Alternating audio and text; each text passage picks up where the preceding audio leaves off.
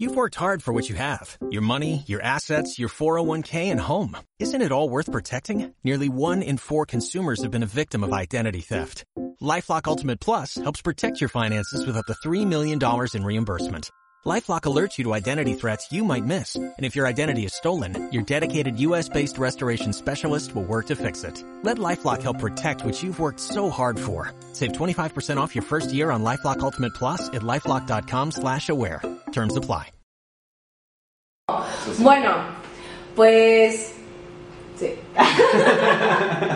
y los dos, sí está corriendo, sí, sí está corriendo, claro que Ah, por supuesto. Este... Estamos estamos en el tercer episodio de Hablarte. El día de hoy estamos con Omar. Vamos a platicar. Amigo, ¿de qué vamos a platicar el día de hoy? A ver, les voy a contar. Vamos a hablar de atreverse. Esta parte importante de la vida, amigos, muy bonita, que es atreverse a hacer las cosas. Y bueno, pues en lo que hablamos también nos vamos a estar tomando una cerveza. Que bueno, acá el señor presente ya les está contando más adelante cómo es que esta cerveza puede ser realidad en estos momentos. Y bueno, amigo, bienvenido a este programa. Gracias, Vane. Pues yo a Vane la conocí en una feria de cerveza artesanal en San Juan del Río, de donde ella es originaria. Así es, así mero. Amigos, perdón, en este video tal vez tosa un poquito, estoy un poco enferma y aún así me las van a estar dando bien frías, amigo, por favor. Este, Pues sí, vamos a empezar primero a abrirnos una cervecita para que esta charla sea un poco más amena. claro, por supuesto.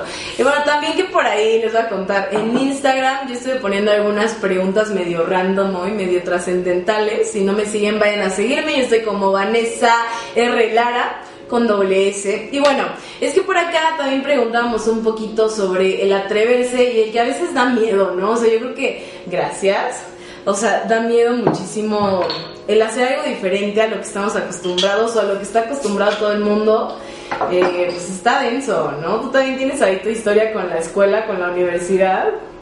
Pues sí, yo creo que hablando del atreverse, eh, pues en mi vida he tenido tres grandes decisiones en las cuales me tuve que atrever. Ok. Eh, la primera fue pues salirme de estudiar medicina, porque pues siempre fue algo muy importante para mí, Sí. para mis padres también, cuando tenían esta ilusión de, ay, voy a tener un hijo doctor, y de repente decir, no, ¿saben qué? Me voy a estudiar administración de empresas.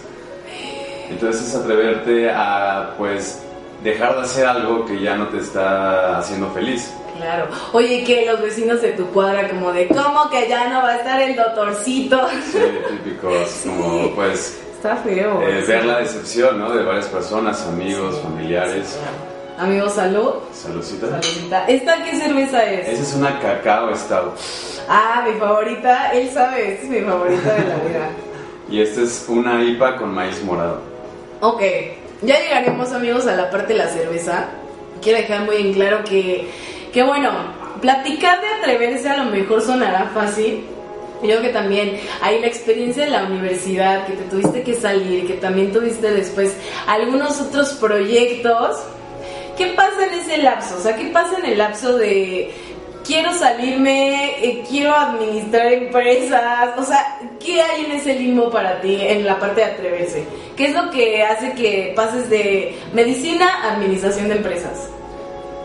Yo creo que darte bien cuenta y ser consciente de tus sentimientos, de tu visión como, como persona y realmente darte cuenta que es eh, lo que quieres para, para ti en un futuro. Sí.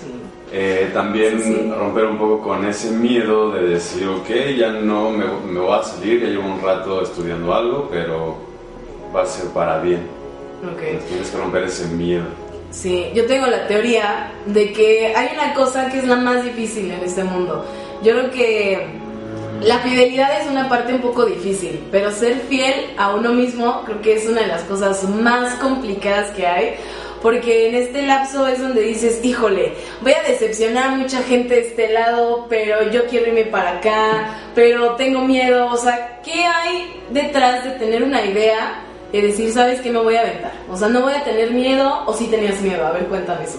Claro, tenía miedo y básicamente porque como que estás en un top, ¿no? De las carreras, de la Sí. ciencia, estar en medicina y decir, pues voy a tener que estudiar algo que re- regularmente no está tan bien remunerado o no va a estar tan bien visto como el doctor Entonces decía, bueno, tal vez voy a estudiar o arquitectura también para estudiar algo interesante.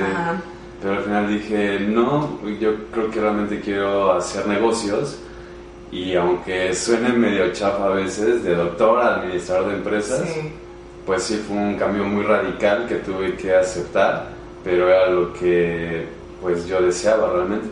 Ok, creo que eso que dices tiene mucha razón. Es que a veces yo creo que también como sociedad se nos da la parte, bueno, por decir algo, en los memes, como un ejemplo es como de que, güey, médico, wow, chingón, los mejores memes, es como de que, ja, o sea, los de administrador, los de administración están como de vacaciones todo el tiempo, cosa que no es para nada cierta. O sea, he conocido a mucha gente de administración de empresas que de verdad dices, wow, o sea, tiene toda una ciencia detrás de, pero pues que sí, realmente como sociedad es como de que pasas de estar aquí a, no, pues es que administración cualquiera. ¿No? O sea, pero yo creo que no cualquiera. Y sí, es un poco real.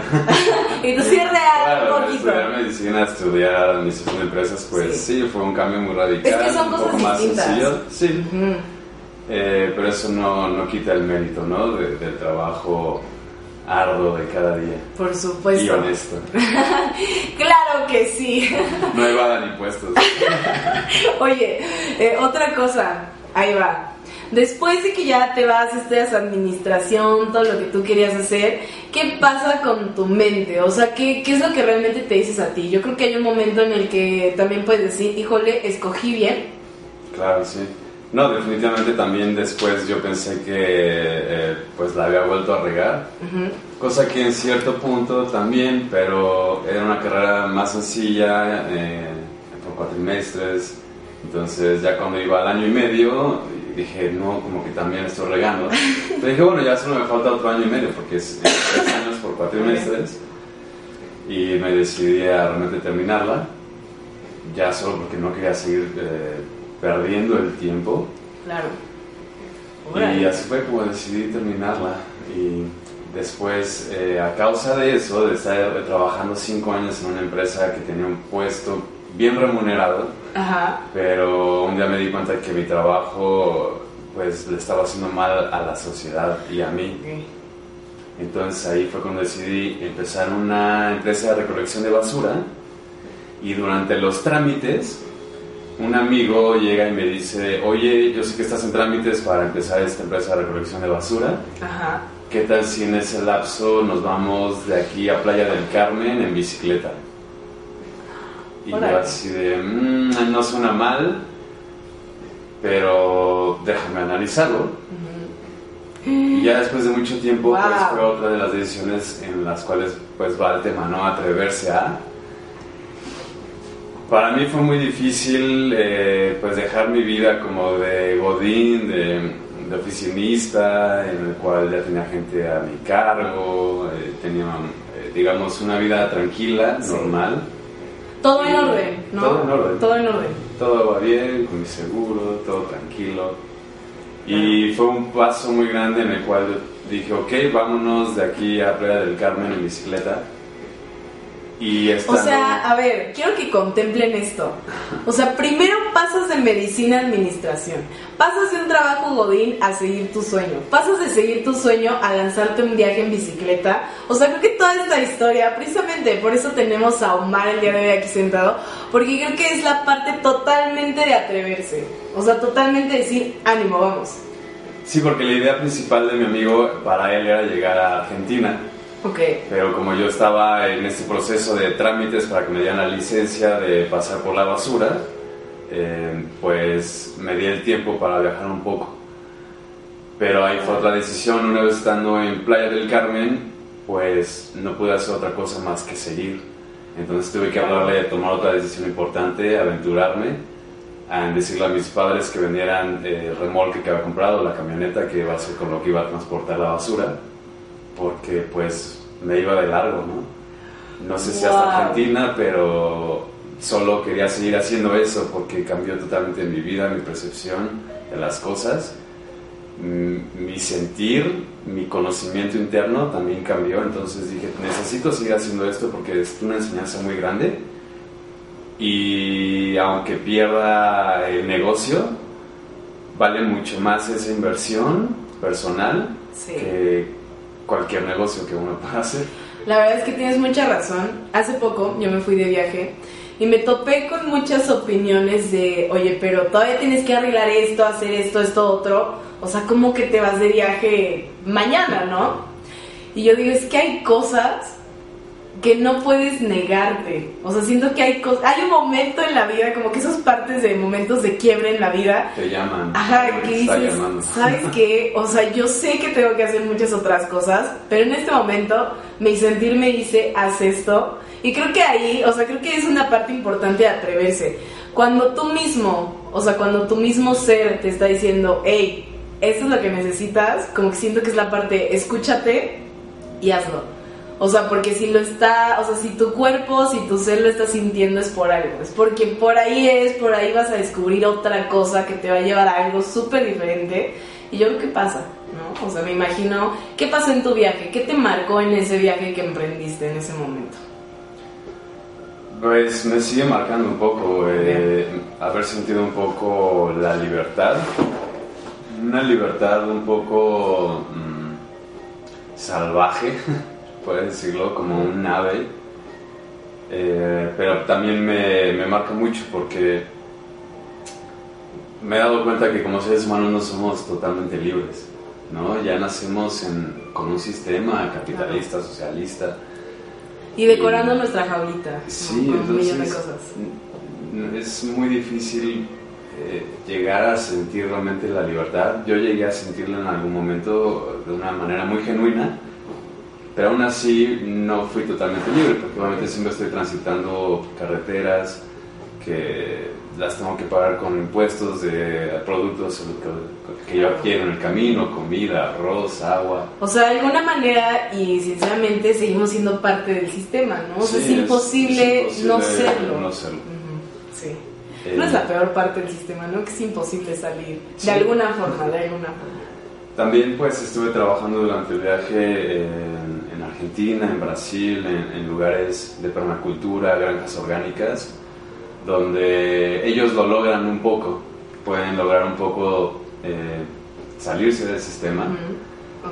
Y es muy lindo tener este tipo de vivencias porque, pues básicamente estaba yo haciendo lo que ahora en día anhelo más, que es eh, cultivar, cosechar, cocinar y comer. Las cuatro Cs básicas de la vida, que, Sí.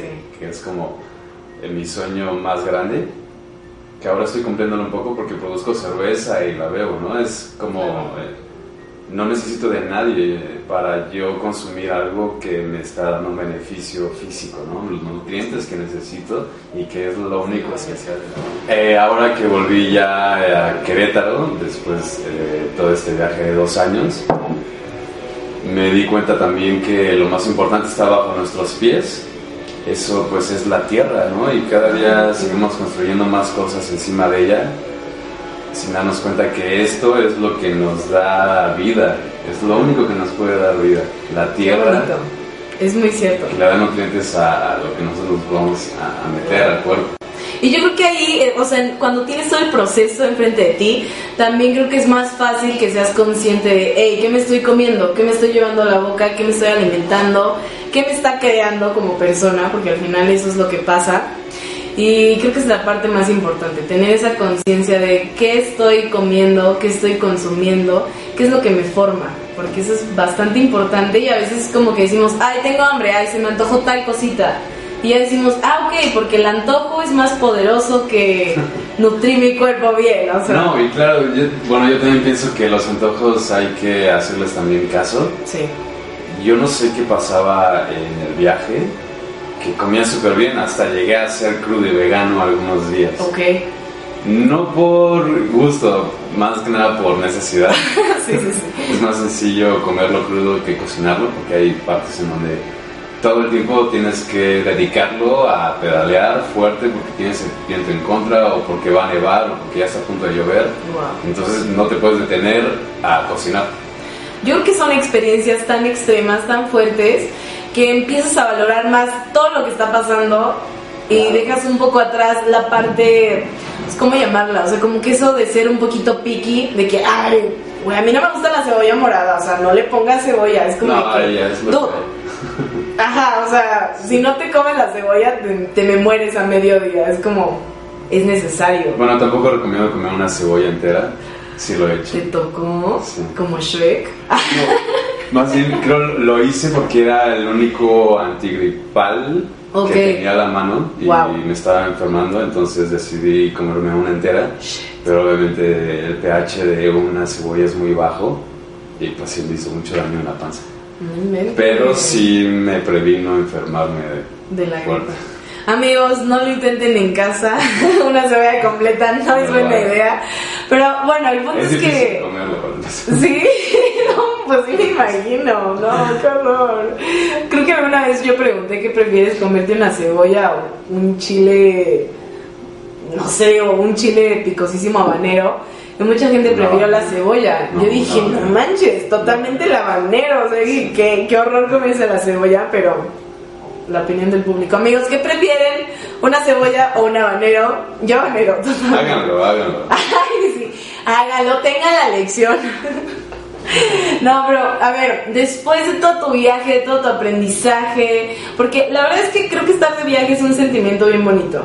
O sea, sentirse tan lejos, porque en una parte estás lejísimos, ¿no? O sea, sabes que estás muy lejos, pero te sientes más cerca de ti que en otra parte. O sea, porque creo que también alejarse de todo, decir, ok, aquí no hay nada que me ate, aquí no hay nada que me detenga, aquí no hay nada, literal. Pero lo, lo encuentras todo en esa sencillez de no tener absolutamente nada. Claro. ¿Qué pasa después de este viaje que dices, sabes qué, yo abro una cervecera? Pues después de, bueno, más bien durante el viaje en Chile y en Argentina, donde la cultura cervecera artesanal ya está muy desarrollada, Ok. pues de varias veces probarla, me empecé a enamorar de la cerveza artesanal. Dije, wow, en México estamos tomando pura basura. Ok, sí. Entonces, eh, justo mi papá también empezó a probar cerveza artesanal y dijo, un día hablando en una llamada, me dijo, oye hijo, ¿qué crees? Este, voy a ir a unos cursos para hacer cerveza artesanal. Él, Wow. Bueno, ya jubilado, entonces dijo, pues, ¿qué hago? Voy a hacer chela. Porque me gustó y, y me gusta la idea de yo hacer mis propios eh, productos.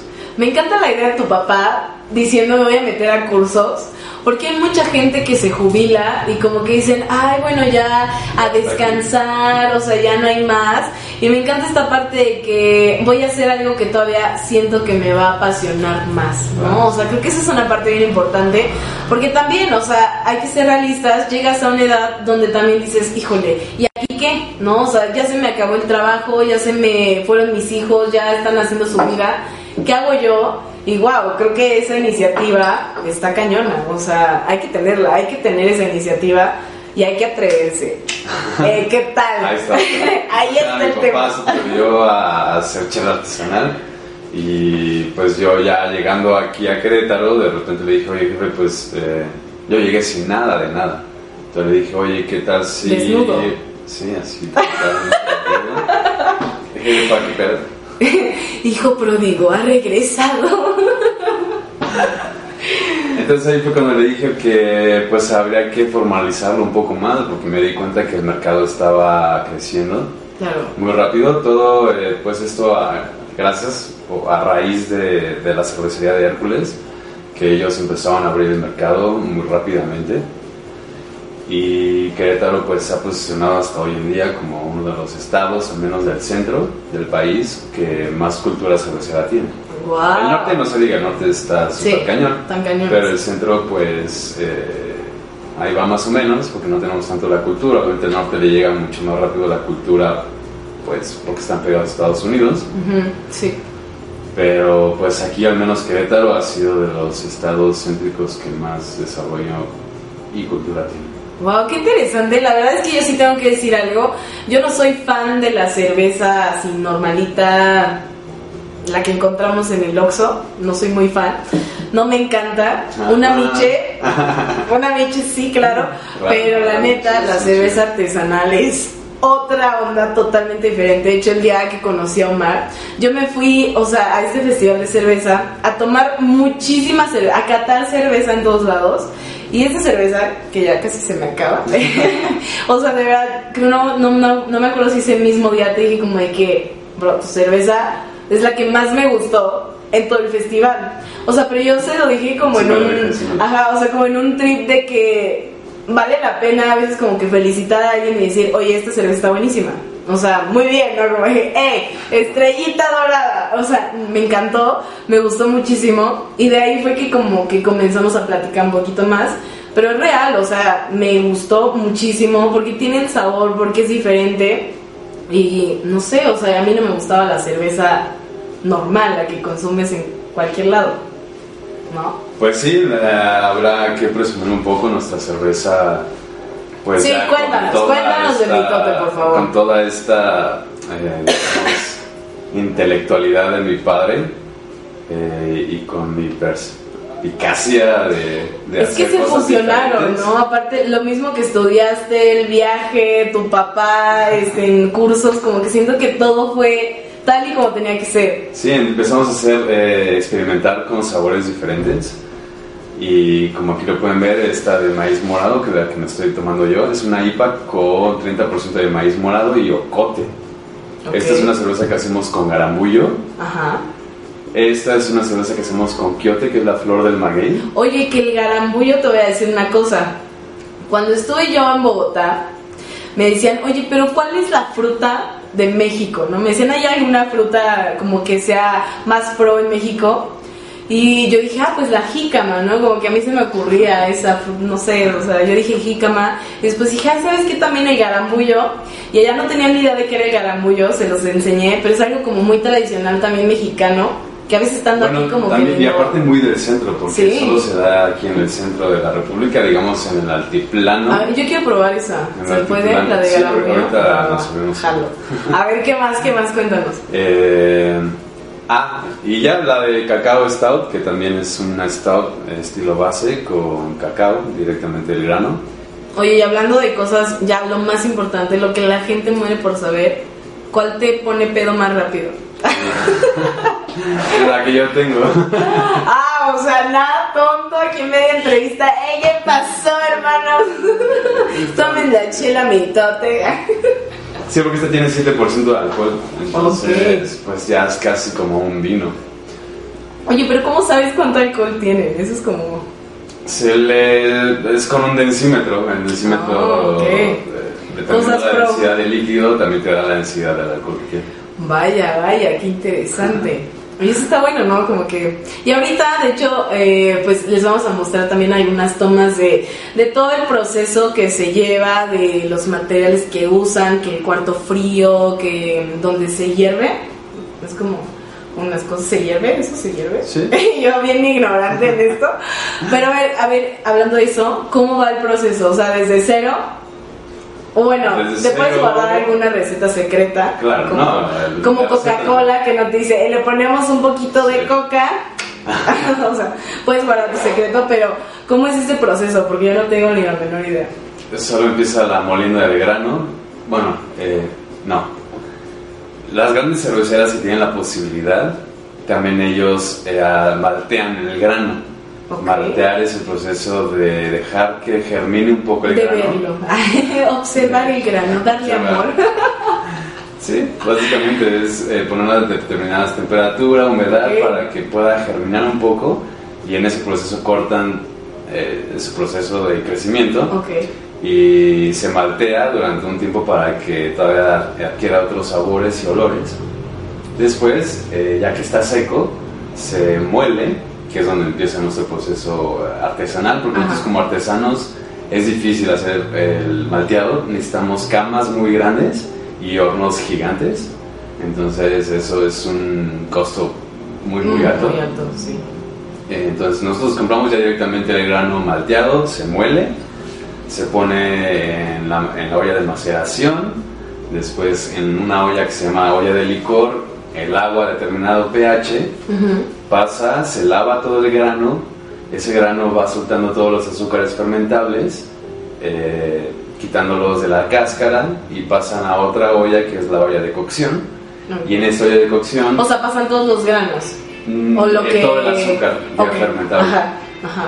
Y en esta Yo olla de aquí cocción tomando nota, haciendo mi cerveza mañana. Voy a abrir mi propio imperio. Para Después de todo eso. demonios, no, mejor ya no. Oye, no, no, no, ya me arrepentí, oye, este, se tiene que soltar un poco de, de varo. No, pero después de todo, de que ya estás ahí con los azúcares, ¿qué pasa? Eh, pues se pasan las ollas de fermentación, se les echa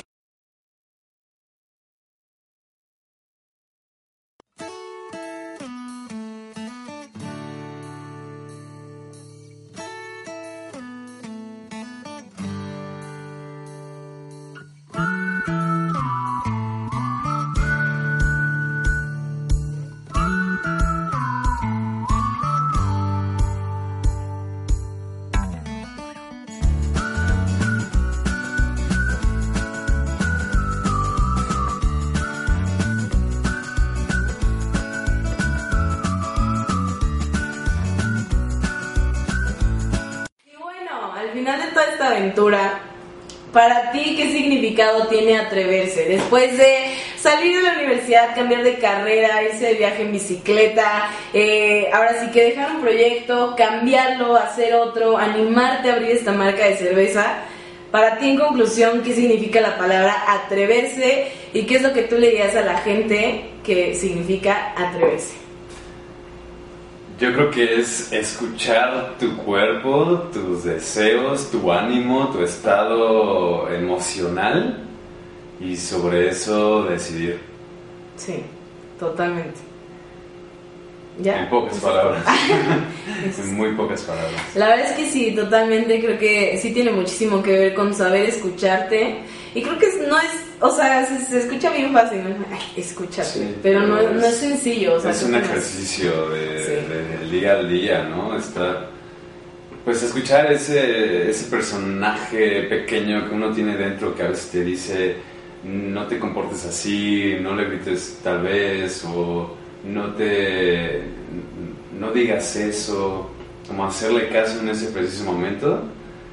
Es difícil, pero es un ejercicio que todos debemos hacer, porque a veces esa personita nos puede llevar a lugares que con otro tipo de decisiones pues no, no llegaríamos. ¿Sabes qué creo? Bueno, pienso yo, que ese personaje el que hablas a veces también es mucho la intuición, ¿no? La intuición que te llevó de decir, estoy ahorita en una carrera, pero algo, algo no te dejaba, y era como esa intuición de que es que tú necesitas estar en otro lado.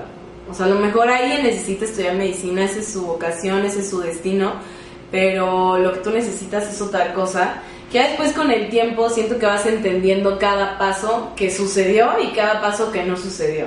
Claro, porque esa, al final sí se puede también eh, hacer la analogía con, el- con la intuición, que al final de cuentas es nuestra inteligencia intuitiva, es un conocimiento que ya tenemos genéticamente, que nos está guiando a determinados momentos de nuestras vidas, porque, no sé, químicamente Sí. el, el cuerpo y tu mente van reaccionando de diferentes formas para que vayas a ciertos puntos que obviamente siempre van a estar en pro de tu felicidad y de tu bienestar. Totalmente. Y otro muy importante que se me va, que es ya externo, ¿Ok? Es hacerle caso a las señales del camino. Ok, Esta ¿Como es una analogía del, de la- de- del viaje en bicicleta, que por cierto esta es la bicicleta con la que viajé, se llama Desna, De que en náhuatl es eh, luna nueva. Ok. Es... Crepúsculo también está. Es la mía. no, Esta sí. analogía es porque en el, en el camino yo veía muchos letreros que decían eh, haga caso a las señales del camino, como diciendo eh, Ok. va a haber un tope, reduzca su velocidad. Entonces un día yo después de estar leyendo muchísimas veces este letrero dije, pues es parecido a lo que yo he estado haciendo durante mucho tiempo, que es solamente estar atento y solita la vida y las situaciones, las circunstancias te van a ir diciendo para dónde ir. Solo tienes que estar atento y hacerles caso. Claro.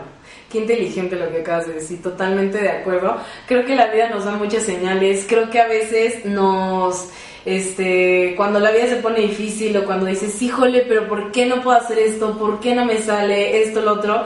A lo mejor es porque ahí no es.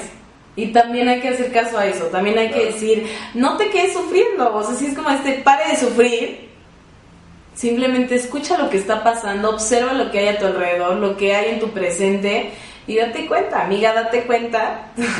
o sea, las cosas a lo mejor no son fáciles en un momento o no se están dando porque no son ahí. O sea, también creo que es la parte muy difícil, como a ti que te pasó con medicina, que es muy difícil porque es algo que también te gusta, o sea, no es algo que, te, dices, híjole, me valía, se me hacía difícil, ¿no? O sea, no, hay cosas que también te gustan, que también dices, híjole, o sea, pero sí me gusta, será bien, será el momento de dejarlo, o sea, creo que la misma vida te dice, ahorita no es el momento de eso, ¿no? O sea, como que van cambiando las cosas y te dice, si es para ti, no te preocupes, pero ahorita no es el momento de eso. Y te lo hace saber y Totalmente de acuerdo con ese comentario. Omar, muchísimas gracias por habernos acompañado el día de hoy. Muchísimas gracias por haber creado mi tote. Muchísimas gracias, vida, por llevarte a conocer todo lo que conoces hoy en día y por crear, pues ahora sí que la persona que eres hoy en día, que creo que eso se va creando al paso de las experiencias, de los momentos. Y bueno, definitivamente muchísimo buen contenido para que, bueno, ustedes lo vean, lo analicen y, y bueno, atrévanse, ¿no? Atrévanse. Ahí está. Adiós. Y recuerden que todo esto, bueno, producción de San Juan TV. Yo soy Vanessa Lara, un gustazo haberte pues hecho esta entrevista, platicarte un poquito más. Síganos en redes sociales, bien pendientes todos los martes a las 6 de la tarde. Y bueno, muchísimas gracias. Adiós.